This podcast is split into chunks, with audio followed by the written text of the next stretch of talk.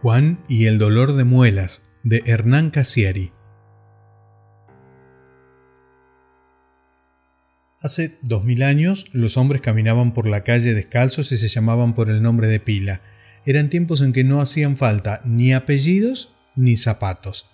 La vida ya existía en toda su amplitud y maravilla, pero igual que ahora, nadie le daba importancia. Las cuestiones fundamentales, hace dos mil años, ocurrían en el continente asiático. Ahí se cocinaba la historia. Ahí los hombres ya eran víctimas de su esencia, ya destrozaban sus sueños, ya mentían y engañaban y provocaban intrigas y se perseguían para confirmarse dueños de sí mismos y de todo aquello que los rodeaba. En esos tiempos salía el sol, después calentaba un rato y a la tardecita se ocultaba las tres cosas ocurrían desde tiempos inmemoriales. Toda la Tierra giraba alrededor de esa luz amarilla desde un siempre incomprensible, pero los hombres creían y actuaban como si fueran los protagonistas del universo, como si el leve paso de comedia de sus vidas pudiera dejar alguna huella en el instante que les había tocado en suerte. Cada cual soñaba con ser más poderoso que el otro y si el otro soñaba lo mismo para sí o pensaba en otros mecanismos de la felicidad, había que deshacerse de él. Hace dos mil años, en medio de aquella calentura de la vida, hubo, ajeno a su propio destino de leyenda, un pastor de 46 años llamado Juan, hijo de Galindo. Juan era uno de los pocos habitantes de aquel lugar que creía absolutamente las palabras que decía otro, al que casi todos tomaban por demente, por falaz y por peligroso. El otro tenía 13 años menos que Juan, era hijo de un carpintero de Belén y se llamaba Jesús. Lo que Jesús decía lo supo más tarde el mundo. Juan, hijo de Galindo, empezó a fijarse en Jesús dos años antes y lo vio varias veces hacer cosas imposibles, milagros y suertes que ningún otro hombre era capaz de realizar. Jesús era muy flaco y algo más alto que las personas que lo seguían. Tenía la barba enmarañada y negra, el pelo por encima de los hombros y un gesto de permanente solemnidad que, sin embargo, no provocaba distancia. Vestía más pobremente que el más miserable, pero entre la caterva humana se lo podía distinguir enseguida y a Juan esa distinción le maravillaba cien veces más que todas las cosas imposibles, que todas las magias que hacía Jesús. Era la distinción, el milagro más grande de ese hombre, pensaba Juan. La devoción que al pastor le provocaba el otro fue paulatina.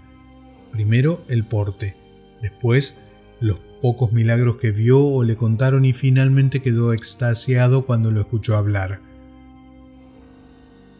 Eso ocurrió en un descanso del camino que unía Tiberíades con Naim, seis meses antes de la muerte de Jesús, y a Juan le impresionó tanto el argumento como el tono de sus palabras o el acento. Él nunca había oído a nadie decir lo que aquel decía y tampoco había escuchado nunca explicar las cosas de aquella forma. Jesús no necesitaba hablar alto para que otros pudiesen oírlo, ni usaba esas palabras extrañas que gustaban exponer los llamados hombres sabios. Jesús decía que había que perdonar muchas veces al que nos ofendía, y decía que había que amar al otro más que a uno propio.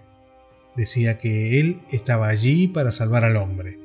Juan supo enseguida que estaba frente a la verdad más natural y compleja y se postró ante esa verdad sin medias tintas.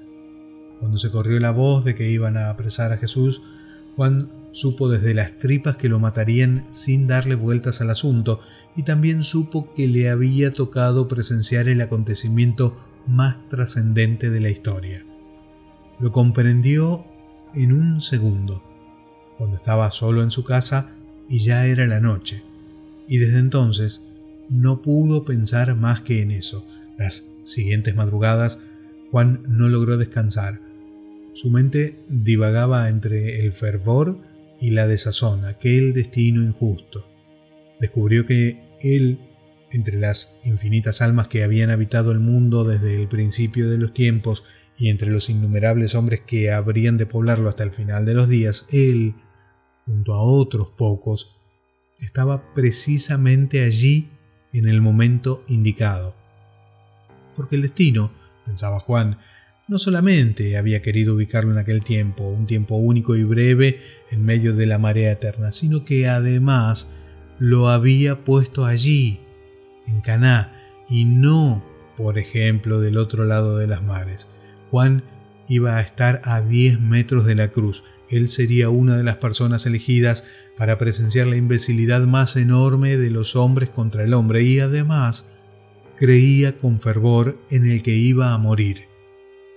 El destino también había urdido esto, que él fuera uno de los justos en aquella historia de crueldad y de malos entendidos, porque Juan no sería el verdugo, ni sería el monarca temible, ni estaría entre las hordas de soldados impiadosos, ni sería uno de los incrédulos, ni ocuparía un lugar en el fárrago de los que irían a burlarse de Jesús. Juan tampoco nunca había adulado a aquel, jamás había recibido de él un beneficio o un milagro, ni tenía por qué creerle, y sin embargo lo amaba. Juan era uno de los justos, de los prudentes, de los castos. Juan era el hombre bueno y anónimo que entendía la verdad con solo verla, sin necesidad ni presiones. Su dolor sería el más grande, el más sincero, el más absoluto y total de todos los sufrimientos imaginados. Y por alguna razón, todo ese dolor, el protagonismo de ese dolor, le provocaba una secreta vanidad. Cuando Jesús quebrara el cuello y expirase, Juan padecería el dolor absoluto del hombre, en su corazón la angustia perfecta y en sus pupilas la imagen más salvaje que las turbas hayan podido planear contra su propia sombra. Todo aquello Juan lo sabía y se revolvía en su catre ansiando que por fin llegase el momento de la muerte. Sin saberlo, esperaba ese instante final con tantas ganas como el verdugo y con las mismas ansias que el soldado impiadoso. Pero entonces ocurrió la cotidianeidad de la vida.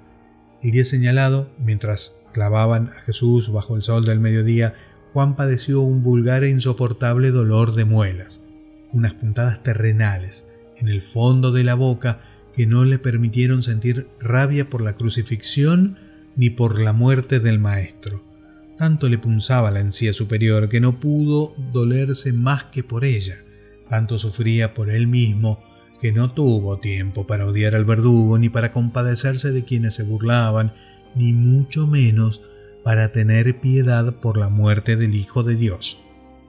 Juan estaba parado en el sitio que llamaban Monte del Cráneo, a 10 metros exactos del hecho más notable de la historia, y no podía dejar de pensar en las puntadas de su propia boca.